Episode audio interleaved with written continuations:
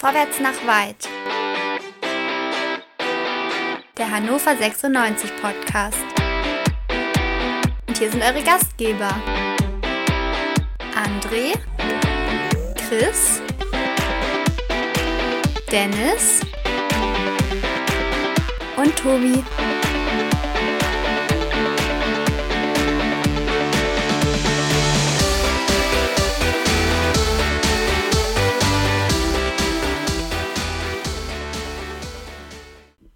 Hannover 96 gewinnt einen Punkt im Heimspiel gegen Gräuter Fürth und am Ende heißt es 2 zu 2 zwischen dem Tabellenzweiten, dem Gast aus Fürth und dem Tabellensiebten der Heimmannschaft aus Hannover. Herzlich willkommen zum Quick and Dirty nach dem Heimspiel gegen die Spielvereinigung Gräuter Fürth, dem schnellsten Podcast der Welt hier bei meinsportpodcast.de. Wir sind in derselben Runde wie auch schon vor dem Spiel. Das heißt, auch Danny ist wieder da. Äh, Danny, zwei Punkte verloren oder ein gewonnen? Äh, das ist eine schwierige Frage. Im Endeffekt hätte ich eher gesagt zwei Punkte verloren, weil mit den Chancen, die du hast und mit dem Spielverlauf musst du das Spiel gewinnen. Okay, da hast du recht, aber da kommen wir gleich zu. So, sprechen wir erstmal über unsere Startaufstellung. Meine Herren, der Trainer hat ja auf der Pressekonferenz vor dem Spiel vollmundig angekündigt, er hat Bock auf die Jungen, auf die jungen Wilden, auf die neuen Spieler, die sich jetzt entwickeln sollen bei uns. Ja, ähm, dann sehen wir eine Stunde vor Anpfiff die Aufstellung. Es ist im Prinzip relativ viel beim Alten. Wir spielen mit einer Viererkette, rechts Moroja, innen Bastas und ähm, der liebe Marcel Franke, links Niklas Hult. Dann haben wir ein Dreier-Mittelfeld mit Dominik Kaiser, Jakabiol und mit Genki Haraguchi und an sich auch ein Dreier-Sturm, wenn man das so nennen kann, mit ähm, Valmir Soleimani, Marvin Duksch in der Mitte und Philipp Ochs. André, ich hätte mir mehr Jugend gewünscht. Wie sieht das da bei dir aus? Ich meine, letzten Endes, ähm, wenn man so will, Philipp Ochs ist ein junger Spieler, aber gehört jetzt nicht zu dieser Kategorie Spieler, die wahrscheinlich Kinder Kutschak meinte. Ich hätte mir da vielleicht doch den ein oder anderen Denkzettel mehr gewünscht, als nur Kingsley Schindler nicht in den Kader zu nehmen. Ja, wir hatten ja beim letzten Mal schon drüber gesprochen. Ich bin ja nicht der Meinung, dass Jugend per se besser ist, aber ich denke, was du ja mit Jugend meinst, sind ja im Prinzip die Spieler, auf die wir in der nächsten Saison setzen wollen. Und da muss ich ganz ehrlich sagen, tatsächlich, äh, ich weiß nicht, Kocak enttäuscht mich ja schon gar nicht mehr. Ich will, dass der weg ist und möglichst früher als später. Dieser Wunsch wird mir nicht erfüllt, aber die Aufstellung passt halt zu ihm. Es ist absoluter Angsthasen-Fußball. Wir wiederholen uns hier Woche für Woche. Wir spielen mit einem 4-5-1 zu Hause gegen Kräuter Fürth. Und das, obwohl wir zum Beispiel Dumbuya hatten oder was weiß ich was, äh, Gudra, die im letzten Spiel durchaus nochmal was gezeigt haben, die ja durchaus am Tor beteiligt waren, dem man durchaus ja eine Startelf-Chance mehr hätte einräumen können. Okay, gut, hast du nicht, dann startest du halt so. Für mich ist Angsthasenfußball keine Ambition, kein Risiko. Wir spielen so, wie man sich auf Platz 9 der Tabelle in zweiter Liga verhalten sollte. Wahrscheinlich ist das auch unser Saisonziel. Ja, Chris, Angsthasenfußball sagt André. Ich fand auch, wir haben jetzt wenig auf eine eigene Idee gesetzt, sondern ich fand, es sah dann relativ schnell danach aus, dass wir einfach nur das Spiel von Fürth zerstören wollen und so ein bisschen hinten halt hoffen, dass da nicht doch noch irgendwie einer durchrutscht, oder Chris? Ja, die erste Halbzeit haben wir ja bis kurz vor der Pause eigentlich nichts anderes gemacht, außer den Ball zu verteidigen. Wir haben sehr kompakt hinten gestanden, haben eigentlich gar nichts für den Spielaufbau getan. Und das Einzige, was wir gemacht haben, war äh, zu versuchen, Fürth so gut es geht im Spielaufbau ähm, äh, zu stören. Das hat äh, nicht so gut geklappt. Meine erst schießt Hult fast ins eigene Tor, dann äh, rettet äh, Franke wirklich äh, bockknapp gegen. Ja. Äh, wollen wir aber gar nicht, nee, wollen wir, wollen wir, gar nicht, wollen wir gar nicht schon so weit ins Spielgeschehen eingreifen. Also erstmal grundsätzlich die Idee war doch eher das Zerstören, denn ein eigenes Spiel aufzubauen. Genau, also ja. der, der, der Plan war ja offensichtlich, sich möglichst kompakt hinten reinzustellen und dann zu hoffen, über einen Tempo-Gegenstoß vielleicht vorne mit ein bisschen Glück was zu erreichen. Ja, und äh, Dennis, weißt du, was mir da noch so ein bisschen sauer aufgestoßen ist? Ähm, wirklich, es gab mhm echt wenig Offensivbemühungen. Also wir haben früher, oder was ist früher, in den Spielen davor, wenn auch nicht immer erfolgreich, aber haben wir versucht, den Gegner früh zu stören. Wir, haben, wir sind hoch angelaufen, wir haben versucht, den Torhüter schon beim Abstoß zu stören. Heute war es so in der ersten Halbzeit eher das Ding, dass man Fürth hat kommen lassen. Fürth hatte auch dann über 60% Ballbesitz, also Fürth durfte den Ball haben. Und wir haben dann versucht, eben die am Abschluss zu hindern. Nur, was wir nicht gemacht haben, zumindest nicht in den ersten 30 Minuten, dann auch mal versucht, einen Konter zu fahren, oder? Ja, zumindest ist es uns nicht wirklich gelungen, einen Konter zu fahren. Ähm, ich glaube, was wir, wo wir uns einig sind, äh, Kenan Kocak ist ähm, schon eher nicht der Trainertyp, ähm, weiß ich nicht, wie vielleicht auch ein Thomas Doll oder so oder irgendwer andere, der halt sagt, ah, jetzt, mach, jetzt krempel ich mal alles um und jetzt mache ich mal was ganz Wildes und was ganz Verrücktes. Ähm, das ist er nicht. Und ähm, ich glaube, das wird er auch nie sein. Deswegen ist die Aufstellung auch so, wie sie jetzt war. Also sehr konservativ und ein bisschen hier und da was verändert, weil er auch was verändern musste. Das Einzige, äh, er hat Kingsley Schindler noch nicht mal in Kader genommen. Okay. Alles andere war eigentlich zu erwarten. Allerdings, was ich interessant fand, was du jetzt gerade auch meinst, Tobi, mh, hm, er hat etwas gemacht, wo er ein den PKs immer sagt, was er eigentlich nicht tun möchte. Er sagt ja immer, ja, wir gucken nicht auf den Gegner, wir spielen unseren Stiefel. Und ich hatte heute das Gefühl, er hat auf den Gegner geguckt und er hat sich angepasst oder er hat unsere Mannschaft angepasst. Und ähm, jetzt muss ich auch mal sagen, da wird jetzt wahrscheinlich André gleich wieder aus der Hose hüpfen. Ähm, aber ganz ehrlich, ja, wir haben gegen Kräuter Fürth gespielt, aber wir müssen auch mal gucken, wo die spielen gerade. Wir sind am 23. Spieltag und die sind Vierter, jetzt sind sie Dritter. Das heißt, die sind dabei wahrscheinlich ja, sie vorne. Waren, sie waren sogar Zweiter. Sie waren Zweiter. So, ja, sie können, also, so, die, die spielen um den Aufstieg mit. Das heißt, die sind ganz klarer Favorit und da müssen wir einfach auch mal sagen, okay, das letzte Mal haben wir die Hucke voll bekommen. Vielleicht müssen wir unsere Spielweise anpassen. Und da müssen wir nicht hinkommen mhm. mit äh, irgendwie breiter Brust und dicker Hose und sagen, wir sind Hannover 96. Weil wir Hannover 96 sind, müssen wir die jetzt schlagen. Nö. Wir müssen aus dem, was ja. wir haben, das Beste machen. Aber Danny, ähm, als du die Aufstellung gesehen hast oder als du auch die ersten Minuten gesehen hast, 96 wirklich hat euch komplett das, das Spiel, möchte ich beinahe sagen, überlassen. Ihr hattet enorm viele Freiheiten, so bis zur Mittellinie. Danach wurde dann alles ziemlich dicht und ziemlich eng. Ihr habt dann auch relativ viel über die Mitte versucht und gar nicht so sehr eure ähm, vermeintlich schnellen Außen ins Spiel gebracht. Ich war da ein bisschen überrascht, weil ähm, zumindest so, ich sag mal, so die ersten äh, 10, 15 Minuten seid ihr nicht mal in Strafraumnähe gekommen und das war dann schon ein ziemlich anderes Spiel als das Hinspiel bei euch.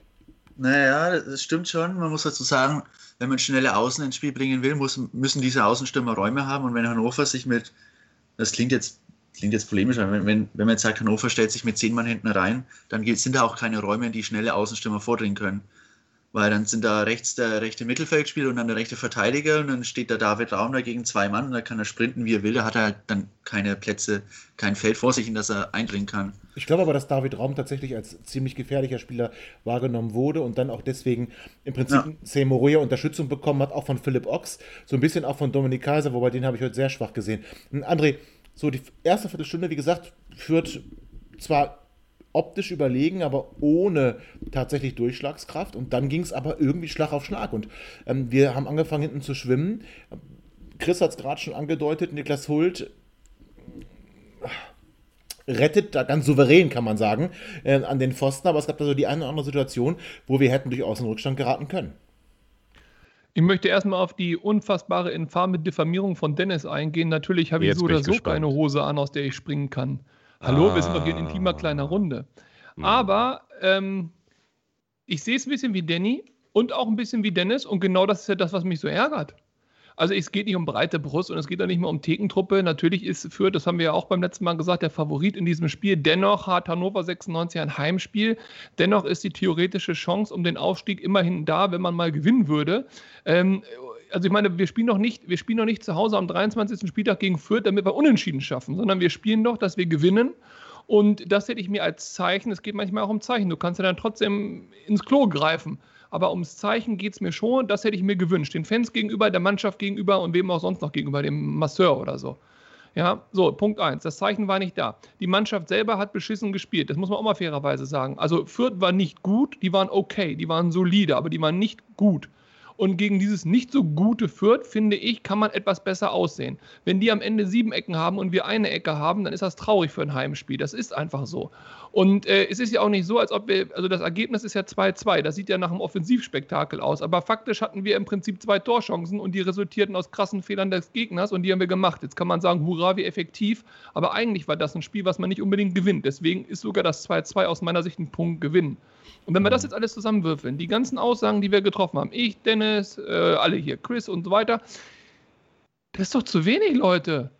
Das ist doch zu wenig. Wir können ja gerne 2-2 gegen Kräuter Fürth spielen, wenn wir das Gefühl haben, wir haben alles gemacht und alles getan und das hat jetzt eben mal nicht gereicht. Aber ey Leute, ich will immer noch aufsteigen. Ich weiß, das wird dieses Jahr nichts. Also aber das dieses, ist natürlich. Ne, ne, nein, das wird nichts. Aber das müssen wir doch auf den Platz bringen, diese Attitüde. Hätte und nicht, oh, oh, oh. Genau, hätte man auf den Platz bringen müssen. Aber Chris, du hast ja auch gesagt, es, es, es, wurde dann, es wurde dann tatsächlich ein bisschen knifflig. Ne? Also, das heißt, wir hatten dann, sahen uns dann doch schon einer ähm, ja, relativen Offensivmacht gegenüber und haben immer mehr angefangen, je länger die erste Halbzeit lief, da auch wirklich Schwierigkeiten zu bekommen, weil Fürth dann doch mal versucht hat, vielleicht über die Flügel zu spielen oder wie in der Mitte. Ich fand übrigens Baris Bastas an den ersten 20 Minuten sehr stark. Er dribbelte auch plötzlich. Äh, irgendwann hat er wohl gemerkt, wer er ist und ähm, war dann eher ein, Sicherheitsrisiko, oder? Nach den ersten 40 Minuten hätte ich ein 2 zu 2 sofort unterschrieben. Und äh, wenn ich einfach nur auf das Ergebnis gucke und sage, wenn ich zu Hause zweimal in Führung gehe, dann ist ein Unentschieden zu wenig. Ähm, letztendlich, wie gesagt, wenn man die erste Halbzeit sich speziell anguckt, die ersten 40 Minuten, also ich sag mal, nach dem Gegend, äh, nach dem äh, 1 zu 0 ähm, gab es ja dann nochmal eine gute Chance von Duxi. Wenn es richtig gut läuft, geht man damit 2 zu 0 in die Führung. In der Pause weiß man auch nicht genau, wo das herkommt. Ähm, aber das hätte heute richtig böse nach hinten losgehen können. Und ich glaube, das mhm. war tatsächlich auch der Grund, die Erinnerung an die Hinrunde, äh, da, wo man äh, halt auch äh, mit breiter Brust in das Spiel gegangen ist, tierisch einen auf den Arsch gekriegt hat. Und das wollte man heute auf jeden Fall vermeiden, dass man erneut so ins offene Messer rennt. Ja, ähm, ja aber letztendlich ist es einfach zu wenig. Vor allen Dingen, wenn ich halt zweimal führe. Okay, aber auch das ist wieder sehr vorgegriffen. Dennis, ähm, also die ersten 40 Minuten hat, Dennis, hat Chris gesagt, hätte er in 2-2 unterschrieben, weil dann auch Fürth wirklich immer stärker wurde und dann auch wirklich gute Tormöglichkeiten hatte.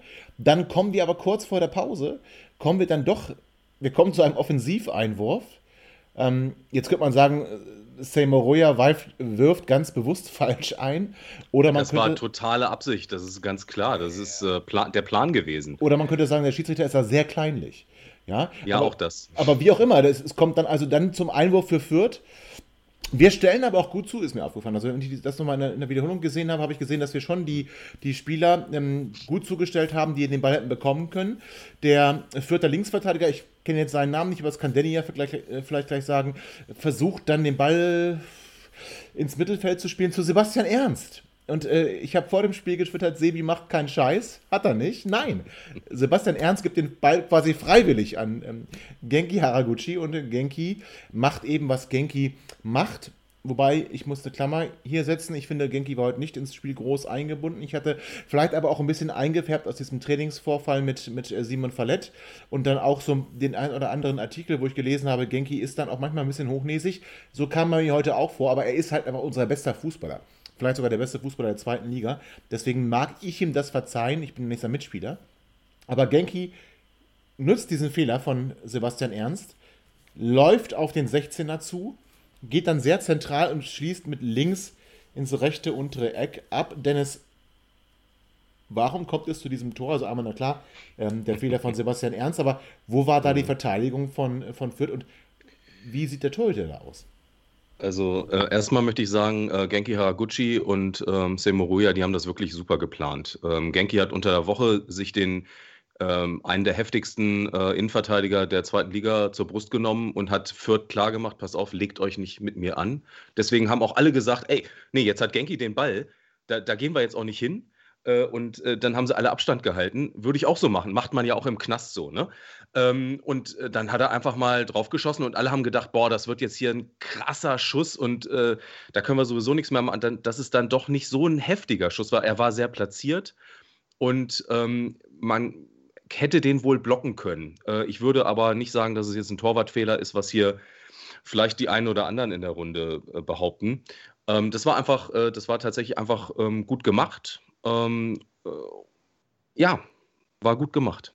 Äh, Von Danny, uns. Danny, äh, du hast dieses Tor ja auch gesehen. Äh, Was ging da in dir vor? Ich meine, du, wir haben es ja gerade gesagt, ihr wart, ihr wart am Kommen, ihr wart am Drücken. Ihr hattet Chance um Chance dann beinahe schon. Wir sahen auch nicht mehr so souverän da hinten aus und plötzlich aus dem Nichts fällt dann wirklich mit dem ersten Torschuss, mit dem ersten Torschuss von Hannover 96 fällt dann dieses Tor. Danny, erklär uns die Entstehung aus eurer Sicht und wo hast du gesehen oder welche Fehler hast du da gesehen, die zu diesem Ah. Tor geführt haben? Also prinzipiell hat es mich nicht überrascht, weil äh, das kennt ihr bestimmt auch aus anderen Zeiten noch, wenn ihr irgendwie ein Spiel, wenn man im Spiel drückt, Chancen ohne Ende hat und dann trifft der Gegner mit irgendeinem so Ding, passiert. Also spätestens nach, dem, äh, nach der Chance von Rogota dachte ich mir, yo, jetzt kassieren wir. Und naja, in, dem, in der Situation war es ein Einwurf für uns. Wir versuchen das wie immer rauszuspielen. Ich meine, ich, man kann natürlich sagen, der Linksverteidiger Raum muss den Ball weit wegschlagen, aber er will ihn ja nicht schlagen, er will ihn ja anspielen, dem CB Ernst, und er spielt ihn ja auch an. Und im Endeffekt ist es dann ein Stoppfehler von CB Ernst, der dann auch Haraguchi nicht ganz tackeln kann, weil dann der Schiedsrichter im Weg ist. Das ist eine andere Geschichte, aber er macht den Fehler ja trotzdem vorher schon bei der Ballannahme. Und dann läuft Haraguchi so. Das ist diese typische Situation, das ist mir schon mehrfach aufgefallen in der zweiten Liga allgemein oder auch in der ersten Liga. Das sind Situationen, da geht man nicht hin, weil man die Passwege zustellen will und den Schuss nicht verteidigt quasi. Das ist uns schon passiert, da haben wir schon Tor geschossen in Nürnberg, da hat Kiel schon Tor geschossen, da hat auch Karlsruhe schon Tor geschossen mal.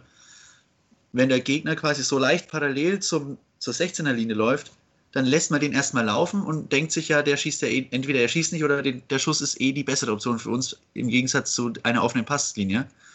Und er schießt dann und es ist kein überwältigender Schuss und äh, ich finde einfach, von da, wo der Torwart steht, kann er ihn erstmal nicht halten, aber er steht halt viel zu weit auf der Seite. Und das ist mir bei Burchard mehrfach aufgefallen, dass sein Stellungsspiel irgendwie komisch ist. Wenn ihr euch erinnert, kurz danach hat äh, Duxi ja eine ziemlich gute Chance, wo er von der Seite dann mit dem Innenriss abspielt und wo äh, Burchard komplett im Eck steht und gerade noch so an einen Ball kommt, der eigentlich nicht sonderlich gut platziert ist.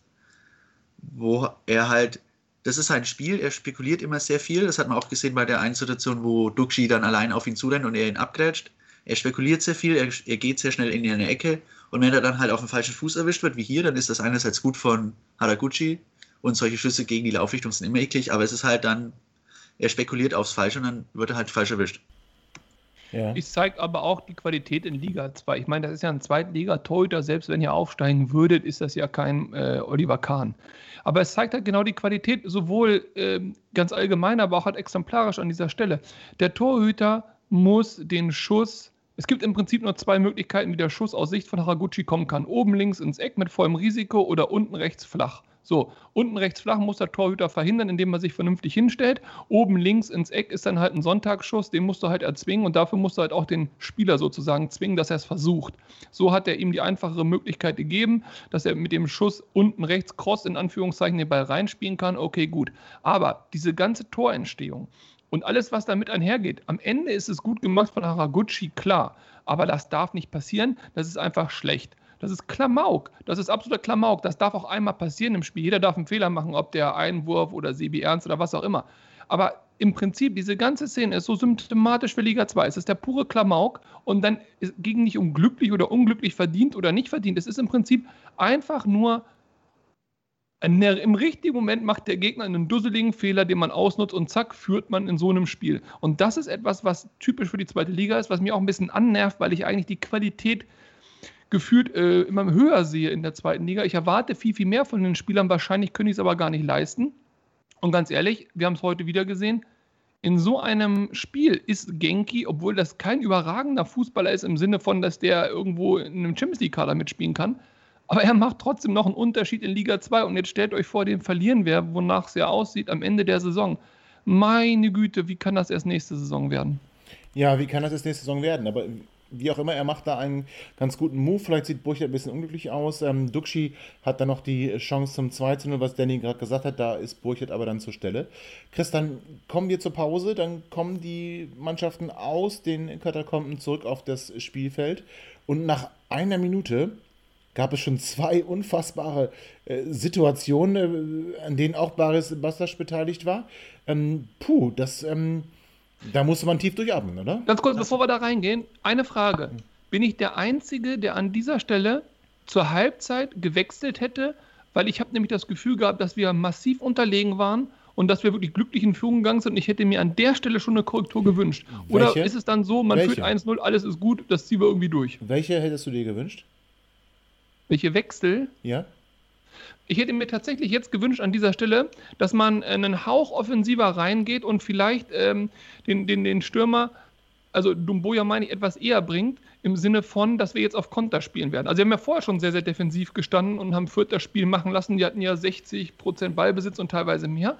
Und es war ja klar, wir führen 1-0, die müssen noch mehr aufmachen, dass man vielleicht von Anfang an sagt, okay, wir gehen jetzt ein bisschen auf Konter. Die Taktik vorher hat nicht wirklich funktioniert. Fürth war die bessere Mannschaft. Und dass man dann jetzt sagt, okay, pass auf, akzeptieren wir, jetzt gehen wir hundertprozentig auf Konter, Dumboya ist schnell, warum nicht? Wen hätte ich rausgenommen? Aber wir haben, Gut, wir haben umgestellt, ne? Wir haben umgestellt. aber nicht personell.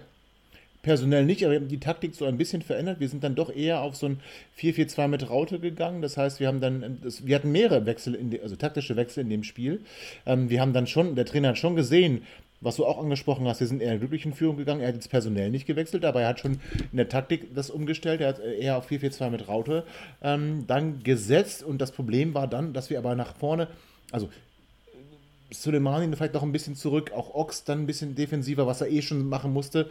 Wir hatten es gesagt, der ähm, Linksverteidiger von Fürth, äh, Philipp Raum, sollte gedoppelt werden, also auf, der, auf, seiner, auf seiner Seite.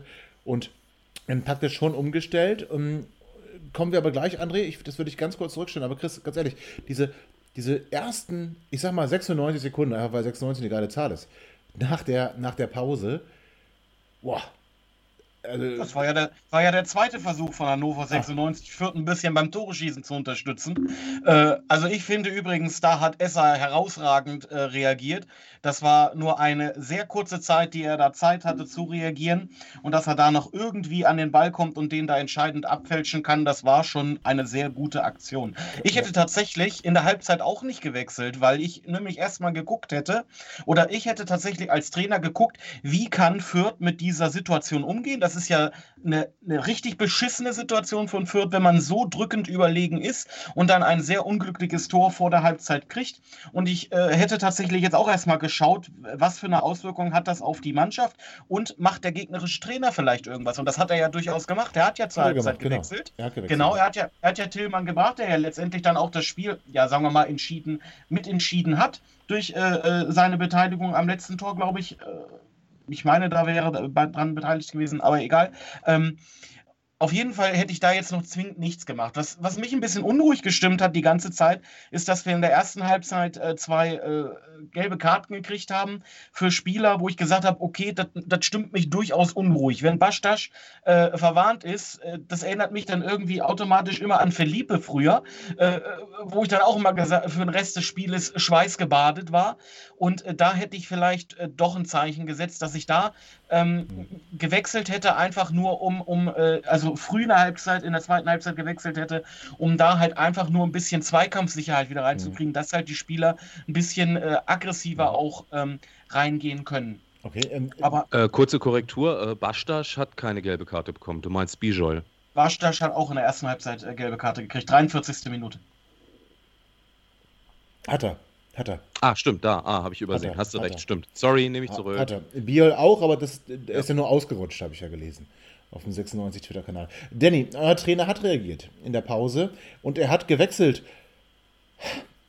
Als du diese Szenen gesehen hast, so die ersten, die ersten, ich sag mal, zwei Minuten in der zweiten Hälfte und es da wirklich schon Lichterloh brannte im 96 Strafraum, hast du dann gedacht, okay, das ist nur eine Frage der Zeit, bis wir hier den Ausgleich schießen und vielleicht auch noch mehr? Nee, weil, weil es im Endeffekt sehr an die letzte Saison erinnert hat, wo wir auch schon so ähnlich gespielt haben wie dieses Jahr, nur nicht so erfolgreich. Und ein bisschen auch an die ersten Spiele der Saison, wo wir auch so gespielt haben, aber halt auch die Tore nicht gemacht haben. Und ich meine, im Endeffekt kannst du ja sagen, was du willst. Die größten Chancen im Spiel hattest du, abgesehen von dem Ding von Brani Hirgota, wenn der Gegner dich eingeladen hat, durch irgendeine Eigentorversuche. Und es spricht halt dann auch nicht, klar, du bist drückend überlegen, aber im Endeffekt ist das ein Spiel gewesen wie so ein Klischeespiel gegen Aue, wo der Gegner alles wegverteidigt. Und wenn er dich nicht einlädt, dann hast du erstmal keine große Chance. Und das, für mich war das in gewisser Form eine Art Rückschritt, weil man schon gegen solche Spielweisen besser ausgesehen hat diese Saison. Und äh, gerade nachdem in den ersten paar Minuten dann so wieder so paar sehr gute Chancen dann auf kuriose Art und Weise nicht ins Zeug gegangen sind, hatte ich damit gerechnet, dass in dem Spiel relativ schnell das 2-0 fällt und die Sache dann gegessen ist. Und man muss ja sagen, die Chancen waren da für Hannover für das 2-0. Aber auf jeden Fall, auf jeden Fall. Das stimmt. Duxch, bevor, wir, Duxch. genau, Also- bevor wir da weitermachen, ich, das würde ich gern kurz als, als einleitenden Satz in die Pause nehmen. Ähm, Danny, du hast völlig recht.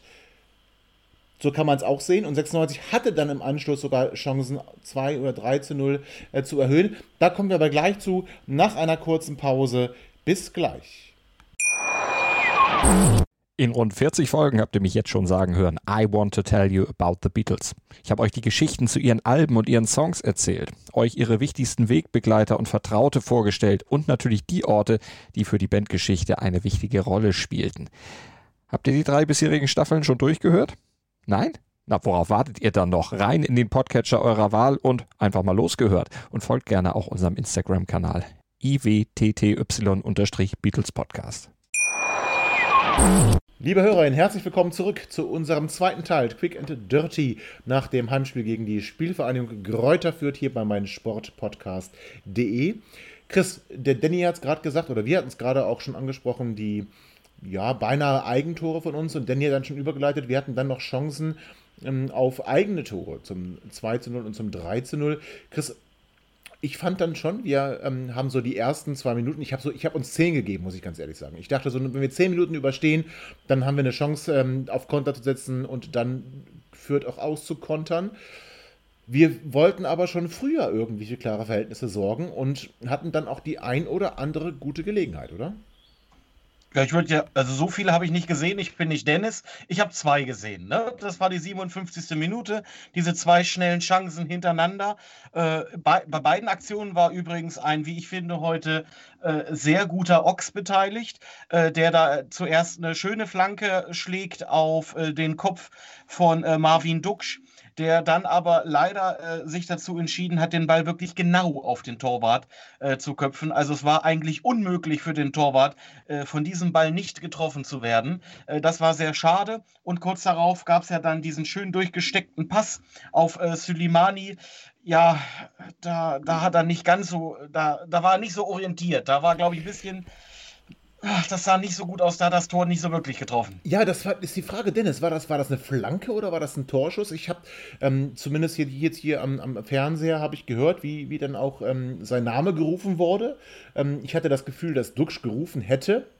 Dann Duxch aber nicht gestartet ist, um diesen Ball vielleicht noch zu kriegen. Der äh, Reporter äh, Jürgen Schmitz, liebe Grüße, ähm, nimmt ja ein Zimmer mit den Viertern, ähm, hat dann äh, gesagt, Duxch wäre auch im Abseits gewesen. Das halte ich für völlig äh, Unsinn, weil Duxch hinter dem Ball war und auch ein Vierter noch davor stand. Mindestens einer, ich habe zwei gesehen, die noch davor standen. Ähm, ich hatte eher das Gefühl, und das will ich dich fragen, dass Marvin Mhm. Duxch heute nicht so sprintstark war. Das heißt, ich hatte immer das Gefühl, es gab auch einen Ball in der ersten Halbzeit, äh, wo äh, Philipp Ochs ihn steil anspielen wollte und er den Ball nicht bekommen hat. Es gab ähm, dann auch von Genki Haraguchi einen Ball, den Schmitz dann als Fehlpass äh, bezeichnet hatte, aber auch da ist, ist äh, Duxch nicht in den Sprint gegangen. Ich hatte das Gefühl, er hatte heute nicht so sehr Vertrauen in seine Sprintfähigkeiten oder vielleicht ähm, liegt das, Muskeln. Genau, liegt das an der Muskulatur im Oberschenkel? Ich weiß es nicht ganz genau. Wie hast du es gesehen?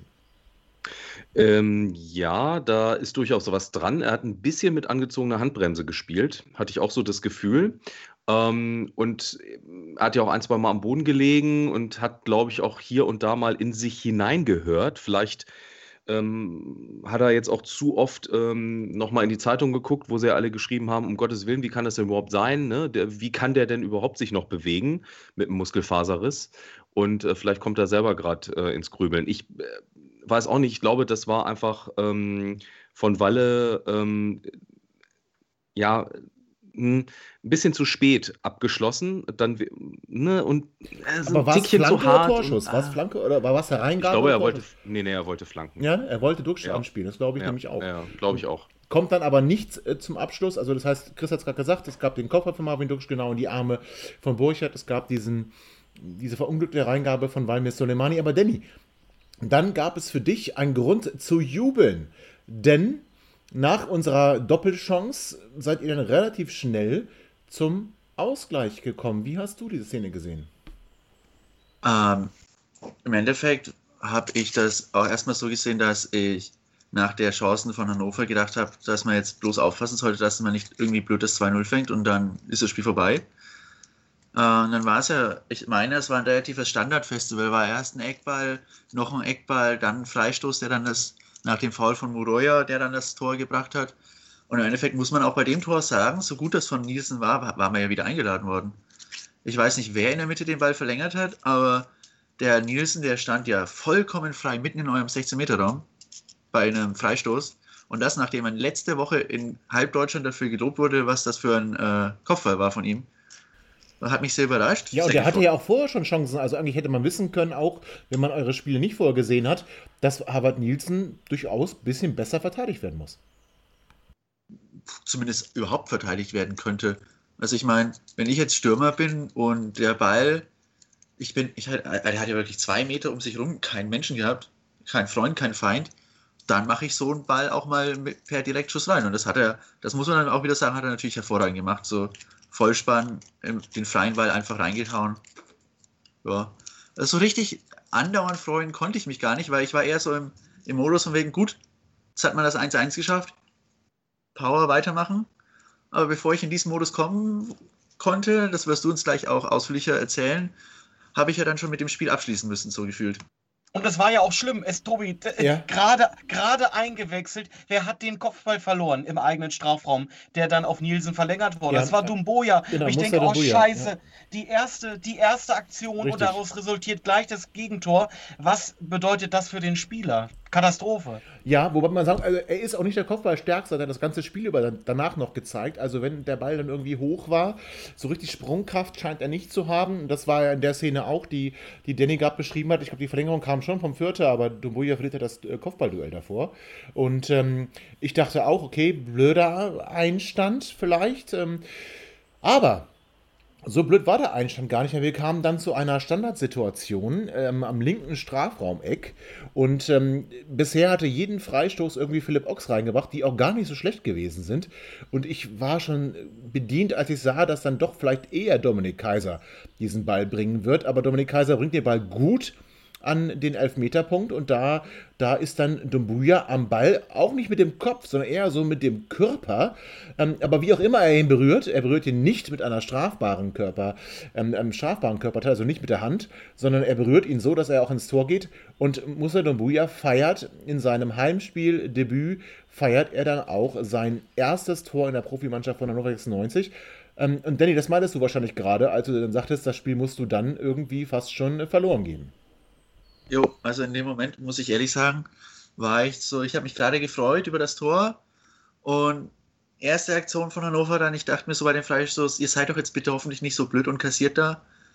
Und der, der Freistoß war nicht schlecht getreten, aber ich bitte dich, der ist riesig hoch, zehn Jahre in der Luft, auf den Elfmeterpunkt, das muss man verteidigt kriegen. Also da möchte ich auch nochmal nachfragen bei Tobi, wo du da jetzt einen guten Freistoß von Kaiser gesehen hast, dass man den Ball aus 19 Metern ja. als Profispieler äh, irgendwie hoch, irgendwie hoch ja, Richtung nee. Elfmeter ja, aber André, das, das gilt ja nur, kann. das gilt ja für jeden anderen Spieler, aber das gilt ja nicht für Dominik Kaiser. Wir haben ja alle schon sagen, in den vergangenen du Wochen. Hast die, du hast ja. doch die Ecken gesehen, genau. das ist eine deutliche ja, Leistungssteigerung. Ja, darüber können wir uns jetzt lustig machen. Ja, der, war, meine, der, der, war, der, der, der, war, der war nicht schlecht getreten. Also, dass man war den richtig schlecht getreten. Nee, ich fand nicht, dass er schlecht getreten, dass er schlecht getreten war. Nicht, dass er erstmal relativ uninspiriert auf, auf Verdacht einfach in die Mitte getreten war. Man hatte halt das Glück, dass unser Abwehrspieler nicht richtig hinkommt und der Torwart auf der Linie wie angewurzelt stehen bleibt. Das macht er ja öfter so. Und ich finde, das gut getreten kommt in dem Fall einfach nur daher, dass er das Glück hat, dass da der Ball reingeht. Wenn das ein Ball ist, der wie, ja. eigentlich müsste weggeköpft werden, dann sage ich das nicht. Ja. Genau. Also, hast du, hast du überhaupt nachreichen, Tobi, hier, Chronistenpflicht. Ordentlich getreten. Ja, aber nee, aber ich, ich, ich ganz Tobi, kurz. Warte, die Vorlage für das 1-1 kam jetzt von CB Ernst. Die Vorlage aber jetzt mal, jetzt mal Spaß beiseite, mal ganz kurz. Es war ein Tor, wir freuen uns darüber. Das ist ja auch für den für den Jungen eine tolle Sache im ersten Spiel, das erste Tor, in dem zweiten Spiel das erste Tor, im ersten Spiel das erste Assist, toll, alles toll. Gefällt mir gut und ist mir auch scheißegal, wie der Ball reingeht, wenn er drin ist. Aber das zeigt doch auch nur wieder, was wir vorhin gesagt haben. Zweite Liga, absolute Klamauk, was da passiert, alles nur Glück und Zufall. So einen Ball an der Stelle spielst du doch bitteschön als Linksfuß mit richtig Zug in einer Höhe rein, dass da Druck auf dem Ball ist, dass der Stürmer im Zweifel, der an den Ball kommt, mit dem Druck seines Kopfes auch Wucht hinter den Ball kriegt. Das war doch ein reines Zufallsprodukt, weil natürlich der Verteidiger von Fürth, ich kenne jetzt den Namen nicht, ist mir heute gesagt, egal, der eine springt unter den Ball weg, wo ich mir dachte, uiuiui, und der Verteidiger dahinter, der, weiß ich, der wohl noch geschlafen und selbst unser Stürmer hat damit überhaupt nicht gerechnet. Das war ein absolutes Zufallsprodukt und totaler Glück. Und ganz ehrlich, unsere Standards sind mega schwach. Und wenn man dann schon in so einem Spiel mal eine hat, Jetzt haben sie das Tor ja gemacht. Ich meine, das klingt jetzt ja bescheuert, wenn ich hier unke. Aber wenn man eine Standardchance hat im Spiel, dann muss eigentlich mehr draus resultieren. In dem Fall ist ja alles raus resultiert, weil es ein Tor war. Klingt jetzt blöd, ist aber so. Ja, aber André, da, da möchte ich ganz kurz nochmal zwei, zwei Sachen zu sagen. Also zunächst einmal natürlich hast du recht, dass ähm, vielleicht mein Anspruch an die Freistöße von Dominik Kaiser schon so niedrig, äh, niedrig ist, dass ich dann mich freue und den schon als gut bezeichne, wenn er als Rechtsfuß, müssen wir ja sagen, diesen Ball dann, äh, dann reinbringt. Du hast ja gefordert, dass ein Linksfuß hätte machen sollen, also dann wäre er Philipp ja. Ochs derjenige gewesen, der ihn hätte äh, reinbringen sollen, hatte aber nicht. Und ähm, ich gebe ja zu, dass der Freischuss war jetzt nicht der beste Freischuss war, den wir jemals gesehen haben. Und das, aber wie gesagt, geschuldet dem, dass, dass der ähm, ähm, Dominik Kaiser bisher jetzt nicht unbedingt Anlass gegeben hat, darauf zu hoffen, dass er eine Vorlage zu einem Tor gibt. Und ähm, von daher. Aber dann starten wir doch da mal rein. Ja. Du, du sagst also, die, die Standards von Dominik Kaiser haben dich in dieser ganzen Saison noch nicht überzeugt, egal ob Freistöße, ob Ecken. Und er hat ja nur einige getreten, dass man da ein gewisses Bild sich hätte machen können. So, Strich drunter mag sein. Dann sagst du, auf der Seite, wo der Ball war, äh, könnte eigentlich auch ein Linksfuß treten. Von der Theorie her sicherlich die bessere Variante. Na, so, ist die Frage, willst du ihn halt zum Tor bringen? Willst du ihn zum Tor bringen oder willst du ihn vom Tor wegbringen? Also, das ist dann vielleicht auch schon irgendwie ja, eine musst Glaubensfrage. Ihn mit, aus meiner Sicht als Linksfuß mit Kraft kannst ihn ja Richtung äh, Elfmeterpunkt ziehen, aber da muss halt der Ball so kommen, dass der Stürmer, der ja quasi vom 16er anläuft, ihn mit Druck entgegen quasi in eine Ecke. Ja, also du willst kann. ihn vom Tor weghaben und ich will dann eher zum Tor hinhaben. Ich will einfach mit Kraft geschlagen. Alles egal. Aber mir geht es darum, wir sind ja beide schon mal einig, als sich Kaiser den Ball hingelegt hat, waren wir nicht mit der Grundsituation zufrieden. Und jetzt ist ein Tor daraus resultiert, ist alles richtig gelaufen, hurra, hurra, 96 Allee. Aber nochmal, wieso nimmt er sich da den Ball? Wieso tritt er da den Ball, wenn wir doch alle der weil Meinung sind? Weil er Kapitän sind, ist und weil er die äh, in dem Moment äh, einfach ähm, die Entscheidung für sich trifft und auch für die Mannschaft mit ähm, ähm, na Dings übernimmt. Ja, mit? Ne? Dings. Hilf ganz ehrlich, ich finde als Trainer, ich finde als Trainer ist es ein Armutszeugnis, dass Kaiser noch die Standards tritt. Das ist ein ja, ernsthaftes ja, aber, Problem welches wir seit Wochen erkennen und was immer noch nicht abgestellt ist. Und dass das heute mal glücklich reingegangen ist, hurra, hurra, bestärkt die ganze Scheiße. Ich Verantwortung aber das muss doch langsam mal gesehen werden. Ja, aber das, ja, das, das auch richtig, aber das lassen das doch gleich noch machen. Also, Chris, wir führen dann 2 zu 1 und äh, ich habe dann eigentlich erwartet, dass uns das ein bisschen Sicherheit gibt, ähm, weil wir gleich zurückkommen, weil wir direkt zurückschlagen und die Führung wiederherstellen. Ich hatte aber das Gefühl, dass die Mannschaft selber überrascht war, dass es so schnell geht und dass wir plötzlich wieder in Führung sind und genau in die gleichen Muster wieder verfallen ist und ähm, Fürth wieder einmal das ganze Feld überlassen hat und nur darauf gewartet hat, dass dann es wieder zu einem Gegentor kommt. Also ich muss ehrlich sagen, als das 2 zu 1 fiel, habe ich gedacht, oha, hier könnte was gehen. Und zwar einfach nur, äh, dass man sagt, okay, könnte ein dreckiger Sieg werden, unverdient noch und nöcher. Aber das äh, soll mir jetzt Fürth erstmal zeigen, ob sie den Nackenschlag ein zweites Mal äh, einfach so wegstecken können. Und ja, leider hat Fürth gezeigt, dass sie sauer waren, dass sie damit nicht einverstanden waren. Und ja, Hannover hat sich dann vielleicht auch in dem Moment ein Signal von der Bank gewünscht gewünscht, so nach Motto Trainer, wie sollen wir mit der Situation jetzt umgehen? Mach was, veränder was. Ähm, ja, es passierte nichts und letztendlich kam dann das Unvermeidliche. Und äh, in, zu dem Zeitpunkt war ich dann maximal frustriert. Weil, wie gesagt, dann kam die Enttäuschung, weil ich gesagt jetzt geben wir das ein zweites Mal aus der Hand. Absolut. Danny, das muss ich aber eurem Trainer hoch anrechnen. Ähm, schon vor dem Spiel waren, waren seine Aussagen also er hat auch 96 sehr gelobt, muss er vielleicht auch machen als äh, freundlicher Gast, aber ich glaube, er hat schon auch vor, vor Hannover 96 und vor den, vor den einzelnen Spielen vor der Qualität von 96 gewarnt, auch eure Spieler. Und Auch das war wieder so ein Beispiel. Ich hatte es ja in der Sendung äh, vor dem Spiel gesagt. Äh, ihr habt euch von dem Gegentor bei ähm, dem Spiel gegen Holstein Kiel auch nicht außer Ruhe bringen lassen. Und ich hatte das Gefühl, dass auch das Gegentor, was ja eigentlich wirklich ähm, psychologisch eine Katastrophe ist, du machst den Ausgleich und du weißt ganz genau, wenn du jetzt so weiterspielst, dann gewinnst du das Spiel auch, weil du einfach überlegen bist. Und ihr wart in der ersten Halbzeit drückend überlegen. Drückend überlegen, habt völlig unverdient hinten gelegen. Und ihr macht einfach so weiter. Ihr macht genau, als wenn das Tor, wie gegen Kiel, als wenn das Tor nicht gefallen wäre, ihr habt daran geglaubt, ihr seid stark genug, das wieder auszubügeln. Und von daher war der Ausgleich fast schon folgerichtig, oder? Äh, ja, das sehe ich ähnlich. Und ich meine, was man auch zu 2 zu 2 sagen muss, ich meine, klar ist der Ball dann abgefälscht, glücklich irgendwie ins kurze Torwart-Eck. Aber es war halt dann auch einfach mal schön gespielt, wie dann über die rechte Seite über Meierhöfer dann Seguin und der dann den Ball durchsteckt auf äh, Abiyama, der frei im 16er steht. Gut, dann hast du halt mal das Glück des Tüchtigen. Und ich meine, im Endeffekt ist es genau das, was du sagst und das, was wir vorher gesagt haben. Wir spielen halt unseren Fußball, egal was passiert. Ob wir jetzt irgendwie in Hannover zum zweiten Mal hinten liegen oder ob wir daheim 4-0 von Darmstadt besiegt werden, was ja auch schon passiert ist das Jahr. Wir spielen erstmal unseren Fußball weiter. Und ich finde das richtig. Und ich muss dazu sagen, dass ich das von uns natürlich erwartet habe, weil ich kenne die Mannschaft ja nur so und schon relativ lange, auch in diesem, dieser Saison genauso. Ich war aber dann auch, was ich sagen muss, sehr überrascht, dass Hannover dann, weil eigentlich, du kennst ja solche Spieler, ich, man ist ja seit knapp zehn Jahren jetzt wieder in der zweiten Liga, seit der Saison 2013, 2014.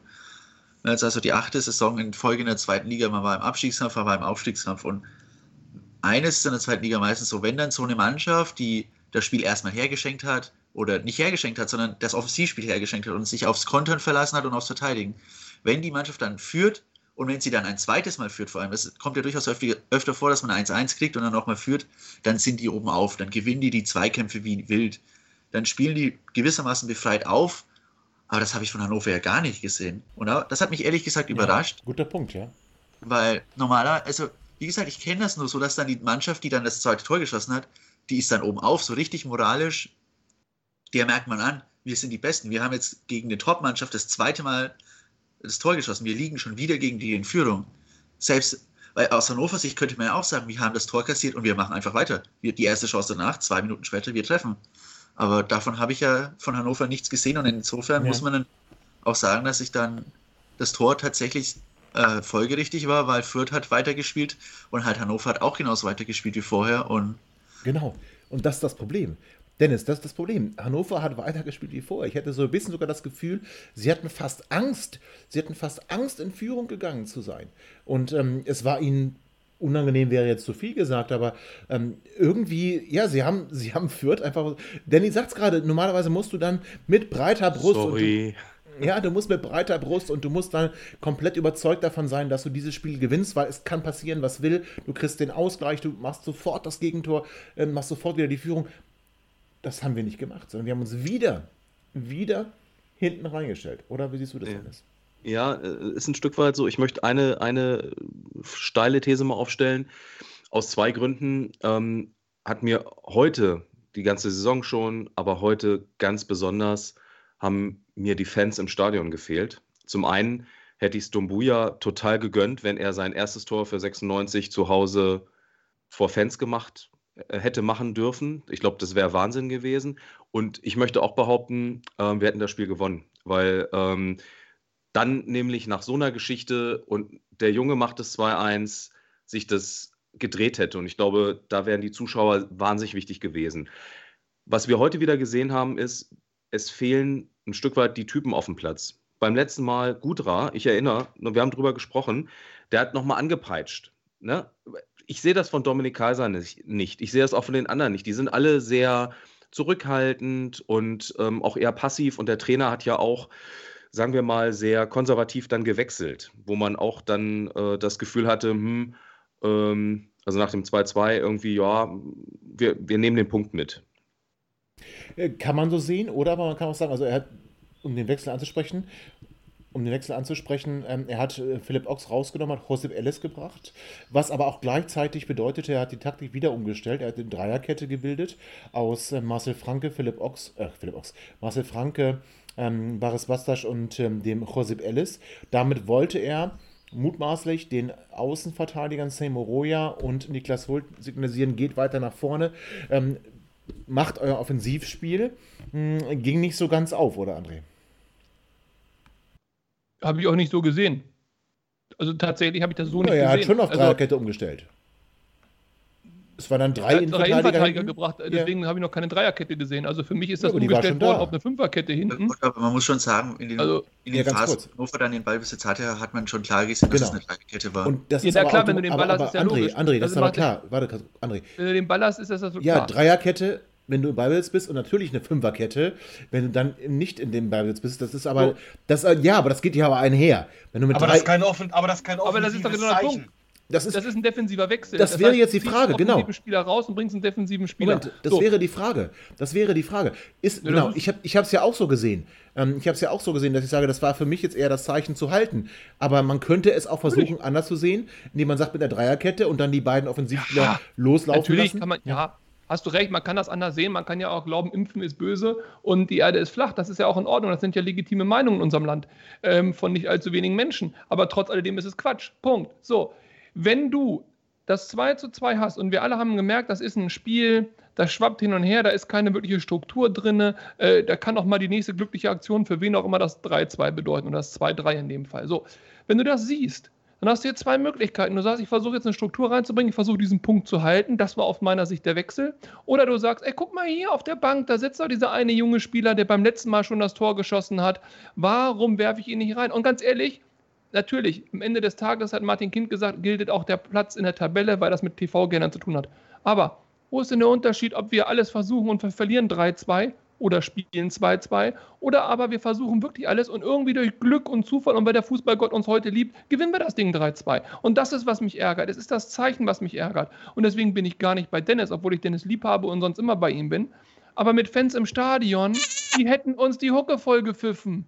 Ja, die 5000, die da gewesen Ja, bei wären. dem Wechsel, bei dem Wechsel hätten sie Nicht nur bei dem Wechsel, auch allgemein. Wir müssen mal die Entwicklung sehen. In Ja. den letzten Wochen, die Hannover 96 sich geleistet hat. Wer wäre denn da ins Stadion gekommen bei dem scheiß Wetter? Drei Grad oder was es da hatte. So, da hätte sich doch keiner ins Stadion getraut. Und ganz wenn, so schlecht war es nicht, aber ja. und wenn, und wenn wären wenige gekommen, das wäre kein schönes Zeichen gewesen. Und wenn, dann hätten die aufgrund, weil die letzten Wochen schon so scheiße liefen, eher den Kaffee aufgehabt und hätten von der ersten Minute an gepfiffen. Die ersten 40 Minuten, wenn die Leute hätten sich mit Krausen abgewandt. So, Das deswegen stimmt, bin das ich stimmt. froh, dass keine Fans da waren. Ich Mhm. verstehe aber natürlich, was Dennis meint. Hätten wir ausverkauftes Stadion, schönes Augustwetter, hätte das anders Ja, ausgesehen. und Gar Dennis meint ja vor allem die Situation nach dem 2 zu 1. Also, dass, dass, wir, natürlich, dass wir natürlich einer Meinung sind, äh, nach der ersten Halbzeit, also bis zum 1 zu 0, ähm, er hat Pfiffe gegeben, aber nach dem 2 zu 1, Dumbuya wäre gefeiert worden, die Kurve wäre komplett da gewesen. Ja, Das- aber man kann jetzt auch nicht sagen, man kann sich jetzt auch nicht die eine Situation rauspicken, die dann für einen spricht. Hast du recht. Stimmt, deswegen hat André nicht Unrecht. Ähm, aber nochmal drauf zu Aber noch eine Frage an euch. Wer antwortet, ist mir egal, aber eine Frage an euch. Ihr habt jetzt über das Zeichen gesprochen und du hast über Dreierkette und Fünferkette gesprochen. Selbst wenn es taktisch der richtige Wechsel gewesen wäre, was ich bestreite, aber selbst wenn, welches Zeichen ist das an Gudra? Was sagst du ihm damit? So, und darauf wollte ich gen- genau hinauskommen. Ich, ich habe es schon getwittert während des Spiels. Ähm, Musa Dumbuya braucht irgendwie mit Mick Gudra, um spielen zu können. Die beiden kennen sie aus der U23, waren da auch beide schon sehr erfolgreich miteinander. Und dann bringst du aber nicht, wenn du Musa bringst, er macht das Tor, merkst dann aber, er hängt irgendwie in der Luft. Er ist nicht so eingebunden, aus welchen Gründen auch immer. Wahrscheinlich, weil der Trainer ihn so gut in den Trainingseinheiten auf die Profimannschaft vorbereitet hat, dass er jetzt eben spielen kann. Nur halt nicht mit den Mitspielern. Ähm, fehlt irgendwie Mick Gudra. Das war so mein Eindruck. Und du bringst aber Mick Gudra nicht, wechselst aber trotzdem relativ offensiv. Du bringst Florent Muslia ähm, und du bringst Patrick Tumessi. Äh, puh, ja, hat jetzt irgendwie gar nichts gezeigt. Aber Chris, ähm, ich zum Beispiel hätte es tatsächlich so gemacht, bevor ich Josep Ellis bringe für ähm, Philipp Ochs, hätte ich tatsächlich Mick Gudra gemacht. Hättest du das, Das, auch gemacht? das ist genau richtig, genau richtig. Und das ist halt das, was ich auch, wo ich absolut bei André bin und sage, was für ein Zeichen oder was für ein Signal sende ich. Ich kann ja durchaus, wenn ich, wenn, wenn ihr jetzt sagt, ihr habt da eine Dreierkette gesehen hinten, ist das ja in Ordnung. Das kann ich ja durchaus machen, wenn ich das mach, äh, wenn ich das machen möchte. Nichtsdestotrotz, wenn ich vorhabe, das waren vier Minuten nach dem Ellis-Wechsel. Wenn ich vorhabe, auch noch offensiv zu wechseln, dann sende ich doch ein Signal und mache diesen Wechsel zuerst und sage, okay, und jetzt, jetzt zeige ich nochmal der Mannschaft auf dem Platz und den Leuten, äh, die jetzt nicht im Stadion sind, aber die am Fernsehen sitzen, dass ich nicht mit dem Ergebnis zufrieden bin, dass ich mehr haben möchte. Und ja, ehe ich ein äh, Messi äh, einwechsel, der jetzt äh, die letzten Spiele nicht gespielt hat, ähm, kann ich durchaus sagen. Weil er angeschlagen ich, war? Weil er angeschlagen ja, ja, genau, war? genau, genau, das ist richtig, richtig. Und, und der Trainer wechselt ja nur Spieler ein, die 100% fit sind. Ähm, und dann, dann kann ich natürlich sagen, ich honoriere die Leistung der letzten Woche und setze dieses Signal, von dem ich hier vorm Spiel groß und breit ge gequasselt habe und gebe der Jugend das Vertrauen und sage, jetzt, jetzt stelle ich diese Leute auf, die mir in der letzten Woche in Kombination gezeigt haben, dass sie durchaus imstande sind, äh, ein Tor zu fabrizieren. Und das ja, hat und noch eine Ergänzung. Ich bin nämlich bei Chris und ich lasse mir nicht von Tobi, der das hier ganz geschickt macht, schon wieder einen Satz unterjubeln, nämlich offensiv gewechselt. Es gab keinen einzigen offensiven Wechsel von Kenan Kocak. Kenan Kocak hat Marvin Duksch, Klammer auf, Stürmer, Klammer zu, rausgenommen für Tumessi. Selbst wenn wir Tumessi als 1 zu 1 Ersatz sehen. Dumboya ist rausgenommen worden für Suleimani. Ja, da bis jetzt kein offensiver Wechsel.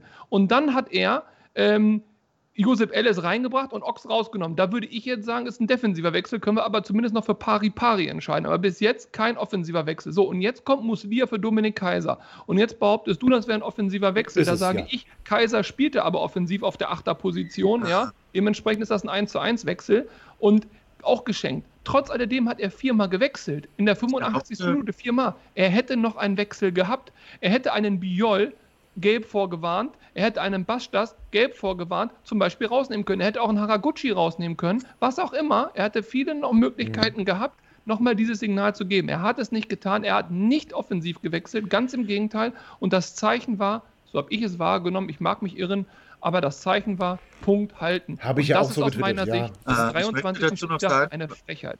Was ich, äh, ich weiß nicht genau, welche Position Muslia spielt. Ich kenne mich da jetzt nicht so ganz aus, aber. Weiß keiner so genau was man deutlich gehört hat bei seinem Wechsel, ist er als, ich weiß nicht, ob es Kutschak war oder ein Assistent, hat er gerufen, Flo die 15. Also der sollte eindeutig Sevi Ernst in Manndeckung nehmen. Und das ist für mich kein offensiver Wechsel dann. Ja, okay, das stimmt, da hast du recht. Und da kommen wir auch schon fast. Naja, es, oder man könnte natürlich sagen, pass auf, äh, in der Rückwärtsbewegung bist du für den zuständig. Also ich meine. Ja, gut, aber da ist ja. wenn du nur in der Rückwärtsbewegung spielst, das ganze Spiel über, dann ist das halt quasi also, ja, aber stimmt. du musst ja schon wissen, für, äh, für wen du bei Standards oder so dann zuständig bist und das, Absolut, das dem darfst Spieler, das nochmal zu sagen. Das darfst du dem Spieler auch vorher sagen, ne? Das darfst du dem Spieler auch vorher ja. sagen. Das malen die ihm noch drei Stunden vorher auf, wenn er sich die Stützen richtet. Wir, so, können, uns doch, genau. wir können uns doch darauf einigen, dass Kenan Kocak ist Warte, kein bevor wir uns auf Daniel Stendel. Ja, bevor wir uns auf Kinder Kocak oh. einigen, würde ich sagen, schließen wir das Spiel einmal ganz kurz ab und machen nochmal eine kurze Pause und gehen dann dahin, wo wir sagen, ähm, was heißt das jetzt für den Trainer, was heißt das für die Zukunft von 96? Ähm, und da würde ich aber, wie gesagt, ganz kurz eine Pause einbauen und dann sind wir gleich wieder zurück. Hey, Malte Asmus von meinsportpodcast.de hier. Ab März geht's weiter mit unseren 100 Fußballlegenden. Staffel 4 bereits. Freut euch auf Slatan Ibrahimovic, Michel Platini, Cesar Luis Minotti, Paolo Maldini, um nur mal vier zu nennen.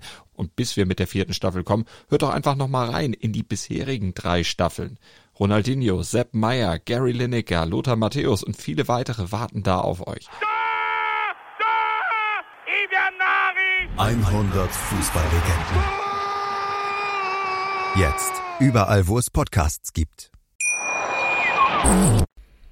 Herzlich willkommen, liebe HörerInnen, zum letzten Teil Quick and Dirty nach dem Heimspiel gegen Kräuter Fürth. Wir hatten ja gerade schon Kindern Kotak so ein bisschen ins Visier genommen.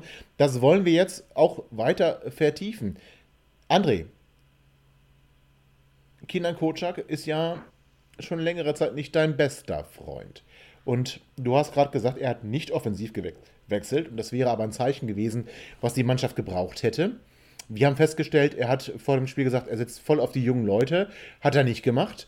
Also, die Frage ist jetzt, ging es Kindern Kotschak ein, äh, oder ausschließlich ähm, um seinen Punkteschnitt, den er hier irgendwie retten möchte, um sich schon mal attraktiv zu machen für andere Arbeitgeber? Oder ist Kenan Kotschak dann doch der Trainer der Zukunft? Da wir in Deutschland sind und nicht in Amerika, sind Statistiken, glaube ich, gar nicht so wichtig. Da guckt gar keiner nach. Da geht es um Seilschaften und Connections. Im amerikanischen Profisport ist das sicherlich was anderes. Aber in Deutschland würde ich das ausschließen. Also der sitzt nicht auf der Bank gegen Kräuter Fürth und denkt sich, oh, jetzt ein Unentschieden, dann passt das vom Schnitt. Ich habe da eine andere Vermutung. Ähm, ich glaube, dass er tatsächlich zu der Einsicht gekommen ist, mit dieser Mannschaft, in dieser Spielsituation am 23. Spieltag ist ein Unentschieden gegen Kräuter Fürth das Maximum, was man rausholen kann. Das wollte er sichern. Ob wir das jetzt gut oder schlecht finden, spielt keine Rolle. Ihm ist auch scheißegal, was er für Zeichen setzt. Ich glaube, er bleibt bei seiner Meinung, die er nie hat irgendwie hinterm Berg versteckt, dass er die Jugendspieler und die jungen Spieler nicht für ausreichend erachtet. So, sonst hätte er ja vorher schon mal, also nicht heute vorher, sondern vorher, vorher, vorher in den Spielen ja durchaus auch mal einen Guderer spielen lassen können oder wen auch immer. Also das heißt, das ist für mich ein ganz klares Ding. Solange nicht irgendwie 15 Spieler verletzt sind, spielt keiner von denen. Ne? Das ist, und das wird auch so bleiben. Was mich ärgert ist, im Hinblick auf die neue Saison, wir haben, oder ich habe die, diese Saison ja schon abgeschrieben, im Hinblick auf die neue Saison könnte man einfach was ausprobieren, das habe ich ja gesagt. Das fehlt mir absolut. Und zwar nicht nur fünf Minuten am Schluss, sondern eben auch mal ein bisschen länger. Das fehlt mir absolut. Und ganz ehrlich, ähm, ich hielt Kenan Kotschak von Anfang an für nicht den richtigen für Hannover 96. Das ist natürlich jetzt einfach zu sagen. Und jetzt können wir darüber diskutieren, weil es hat er gute Ergebnisse, hat er schlechte Ergebnisse, ging es nicht besser, bla bla bla, ist mir egal.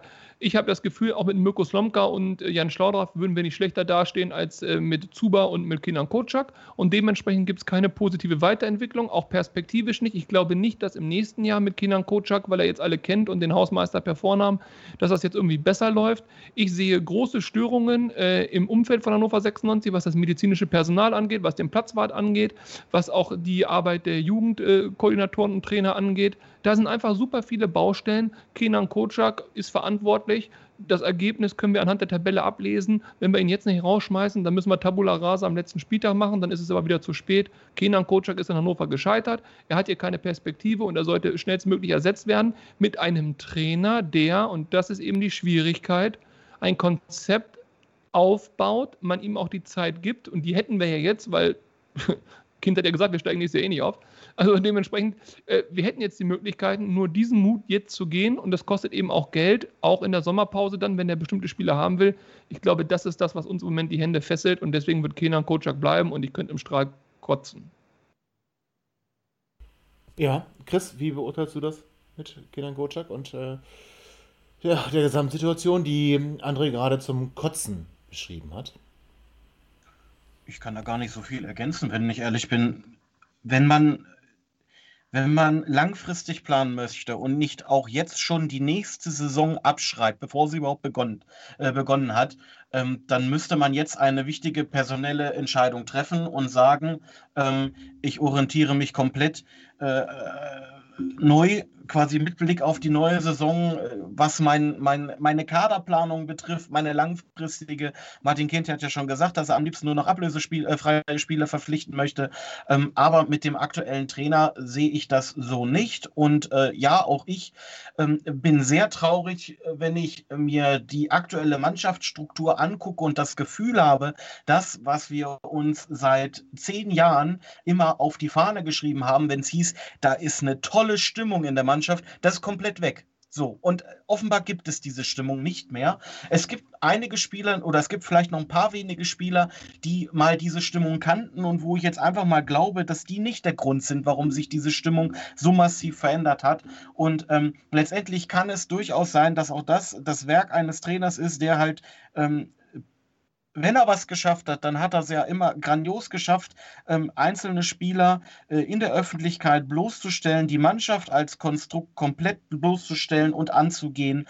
Ähm, ich bin der Meinung, das System Kotschak hat äh, heute einmal mehr äh, grandios versagt und wenn wir die Reißleine nicht langsam ziehen, dann können wir uns eigentlich das nächste Jahr komplett entspannt zurücklegen und sagen, schauen wir mal, was das Jahr darauf wieder möglich ist. Ja, Dennis, bist du da auch so fatalistisch unterwegs oder siehst du da doch noch irgendwie Hoffnung, dass wir es mit Kinan Kocak in welcher Art und Weise auch immer hinkriegen oder was immer auch hinkriegen heißt? Also die Frage ist ja, André hat gesagt, Martin Kind hat die, letzte, äh, die nächste Saison auch schon abgeschrieben. Soweit würde ich jetzt nicht gehen, aber. Nee, das glaube ich auch nicht. Aber, aber zumindest ähm, ist man vorsichtig defensiv, genauso wie man hochgradig attraktiv ist. Also die Frage ist schon, bist du da auch der Meinung, mit Kenan Kocak geht da nichts mehr oder würdest du ihm dann noch eine Chance einräumen? Ähm, ich würde, ich würde eher sagen, äh, solange Martin Kind da ist, an der Position, wo er jetzt sitzt, wird sich nichts verändern. Es ist völlig egal, wer da Trainer ist. Ähm, da kannst du jetzt auch irgendwen anders holen und jemanden, der wieder irgendwie ein Perspektivtrainer mit einer tollen Philosophie, der kriegt dann wieder nicht die Spieler oder kriegt, darf nicht die Entscheidungen treffen. Ob man Kenan Kutschak jetzt sympathisch findet, ist ein anderer Punkt, aber der, der durfte ja viele Spieler auch gar nicht holen oder konnte sie nicht holen. Also ehrlich gesagt, solange ein Kind da ist, wird sich nichts verändern. Punkt. Das ist einfach so. Aber also, Dennis, ähm, ist die Aussage für dich, also in der Hin für die Hinrunde würde ich dir sagen, oder das erste Transferfenster Richtung August raus, würde ich sagen, bin ich ganz bei dir. Das ist, und das war ja die entscheidende Weichenstellung. Also von daher grob 80 Prozent bei dir. Aber würdest du mir nicht auch zustimmen, dass wenn man zumindest mal die Presse verfolgt hat und, und Glauben schenken könnte, was dort kolportiert worden ist, dann war es doch so, dass wir in der Winterpause, Klammer auf, wo wir mit einem vernünftigen Lauf an Siegen ja durchaus nochmal oben hätten angreifen können dass wir durchaus noch Spieler hätten bekommen können, vielleicht nicht Messi und vielleicht nicht Ronaldo, aber ähm, zumindest Spieler, die uns hätten weiterhelfen können. Und dass es daran gescheitert ist, dass Kenan Kocak und Zuba sich nicht einigen konnten. Das hat Kind behauptet. Ich sehe keinen Grund, warum er da lügen sollte, weil er sich auch aus der Schusslinie nehmen will. Und weder Zuba noch Kocak haben dem arg widersprochen. Habe ich nicht wahrgenommen. Das heißt mhm. also, es ist doch strukturell ein Problem da. Im Winter hätten wir uns mit einem gewissen Risiko nochmal verbessern können. Möglicherweise würden wir am gleichen Punkt stehen wie jetzt, aber möglicherweise würden wir eben mit diesem Unentschieden vor Fürth stehen. Oder zumindest aber ganz wenn nah Verantwortung nicht teilbar ist, dann hätte doch der ähm, Präsident ehrenhalber einfach mal äh, eingreifen müssen und was machen müssen. Also das ist ja jetzt äh, eine Sache. Äh, ja, also für die, für die Formulierung verdienst du eigentlich einen auf die Fresse, das muss man mal ganz klar so sagen. So, ganz genau, ganz genau. Präsident Erdenhalber, das ist ja auch nur mit Augenzwinkern, ne? weil, weil ähm, der liebe Jürgen Schmitz wieder vom Präsident gesprochen hat genau. und äh, ich dann gesagt habe, ich möchte Präsident nie wieder hören in Zusammenhang mit Martin Kind.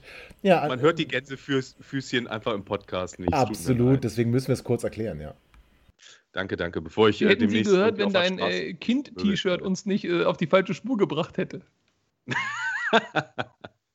ja, ich, äh, das ist hier eher äh, die dunkle Seite der Macht. Ist egal.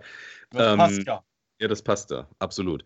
Ähm, ja, klar, äh, vielleicht hat er sich da auch nicht durchgesetzt. Ich würde aber sagen, dass er schon Spieler haben wollte, die vielleicht auch Trainingsdauergäste waren, die dann nicht aus anderen Gründen vielleicht nicht verpflichtet wurden.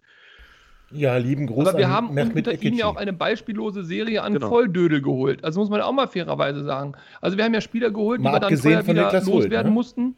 Wir mhm. haben Spieler geholt wie einer Ogo, der auf Instagram richtig viele Follower bekommen hat. Ja. ja, aber das ist doch alles ein Witz gewesen und das hat er auch mit zu verantworten.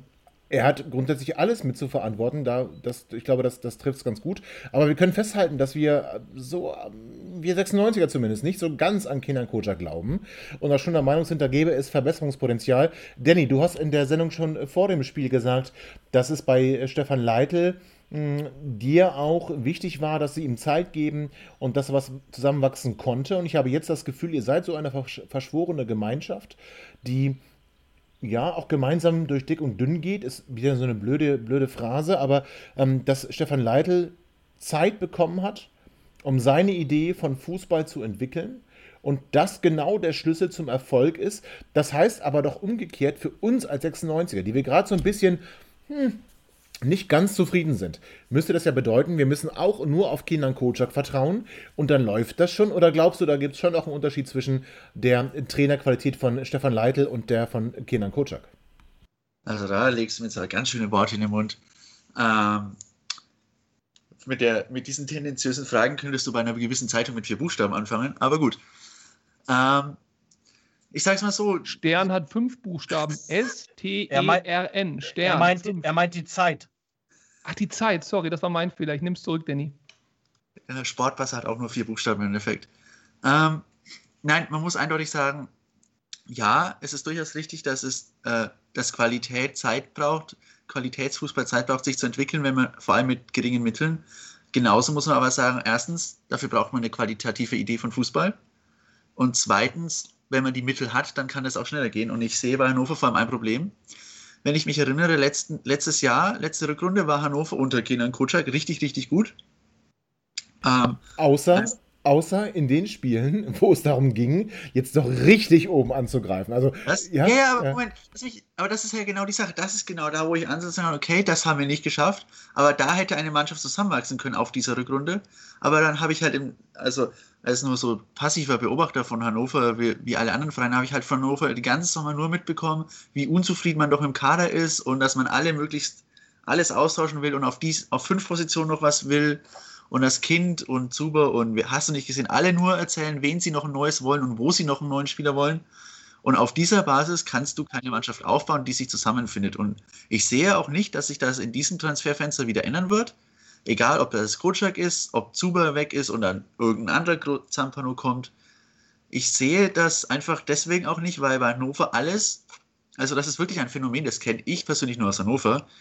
Wenn Martin Kind irgendwie am Freitagabend äh, noch was in, noch einen Gedanken hat, steht der Samstagmorgen in der Zeitung und auf Twitter. Und, und auf so einer Basis kannst du nichts langfristig aufbauen. Auf so einer Basis kriegst du nicht die Ruhe rein, die du brauchst, um etwas wirklich aufzubauen. Und wenn Hannover dann irgendwas erreichen will, dann geht das eigentlich bloß mit dem Köln-Ansatz damals vor zwei Jahren. Irgendeine Mannschaft zusammenkaufen, die einfach zu viel Qualität hat, um nicht aufzusteigen. Aber mit der Basis kannst du nichts groß aufbauen, finde ich, egal wer der Trainer ist. Und da wir alle Bilanzen lesen können, da wir alle auch heute nochmal uns über Finanzen unterhalten haben, jetzt nicht im Podcast, aber vor dem Podcast, ähm, müssen wir sagen, wir wissen ganz genau, wir haben keine Chance, da irgendwas zusammen zu kaufen. Sondern ich glaube einfach, dass das, das Spiel heute ähm, einmal spielerisch gezeigt hat, dass wir nicht mithalten können mit der Spitze der zweiten Liga und wir aber trotzdem ganz, ganz wehmütig in der nächsten Saison auf diese Mannschaft zurückblicken werden und sagen werden, das war doch immer noch viel besser als die Graupen, die wir jetzt haben. Denn mutmaßlich wird es eher nicht besser in Hannover. Wir wünschen aber trotzdem natürlich der Spielführung Kräuter Fürth alles Gute für den Rest der Saison. Bitte zeigt es denen da oben, bitte lasst nicht den VfL Bochum aufsteigen. Also wenn der wieder vor uns in der ersten Liga wäre, dann wäre mir irgendwie Mai Halt. 2010, das, das, ähm, das, nee, das geht nicht. Bochum führt Kiel, das wäre doch ein Traum. Ja, Du kannst mir doch Schalke jetzt- kommt runter, Hertha kommt Doch, runter ich kann und dir- noch doch, irgendeiner doch. von den Großen. Dann machen Du wir unsere eigene erste Bundesliga. So. Danny, ich muss dir sagen, dass Bochum nicht hochgehen darf. Das muss ich dir, also ich muss dir das sagen. Ja, und ich muss dir sagen, dass dann lieber Fürth als Bochum. Egal, wo du wohnst, Danny. Ja, du bist ja im Herzen Fürther. Ich kann dir nicht, ich kann dir nicht beide geben. Das geht nicht. Also, du musst dich dann schon entscheiden und dann entscheiden wir uns für die Das Gute ist, im Endeffekt, was hinter, der, was hinter mir in der Tabelle passiert, interessiert mich nicht. Und von daher ist mir auch relativ egal, was du mir dann noch zu sagen hast. Ja, ist sehr schön, dass du diese Arroganz an den Tag legst, die sonst ich immer an den Tag lege. Das ähm, macht dich natürlich äußerst sympathisch, wie ich dir aus eigener Erfahrung sagen darf. So, liebe HörerInnen, wir sind jetzt aber am Ende dieser unglaublich langen Quick and Dirty Folge. Und ähm, es gab aber auch viel zu besprechen, denn letzten Endes die Saison ist jetzt wirklich endgültig gegessen in irgendeiner Art und Weise. Also zumindest, wenn es darum geht, dass wir noch in höhere Ligen aufsteigen wollen. Das können wir, glaube ich, komplett vergessen. Allein schon wegen der spielerischen Leistung. Wir werden trotzdem zurück sein vor dem nächsten Spiel gegen die, nicht die, gegen Erzgebirge Aue, gegen den Kumpelverein, wie man so schön sagt, aus dem wunderschönen Erzgebirge. Und da werden wir wieder zurück sein vor dem Spiel und auch nach dem Spiel. Freut euch darauf, ärgert euch nicht so sehr bei 96, freut euch über einen Punkt. Mehr ist in der aktuellen Situation gegen ein Spitzenteam der zweiten Liga einfach nicht möglich. Bleibt gesund, passt auf euch auf, bis bald und ciao. Ihr seid immer noch da? Ihr könnt wohl nicht genug kriegen. Sagt das bitte nicht den Jungs. So, jetzt aber abschalten.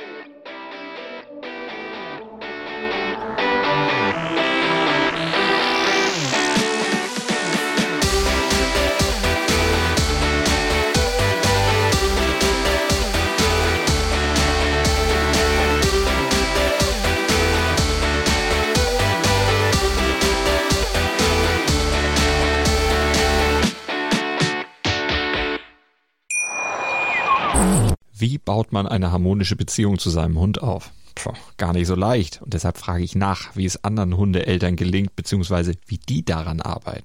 Bei Iswas Dog reden wir dann drüber. Alle 14 Tage neu mit mir, Malte Asmus und unserer Expertin für eine harmonische Mensch-Hund-Beziehung, Melanie Lippisch. Iswas Dog mit Malte Asmus. Überall, wo es Podcasts gibt.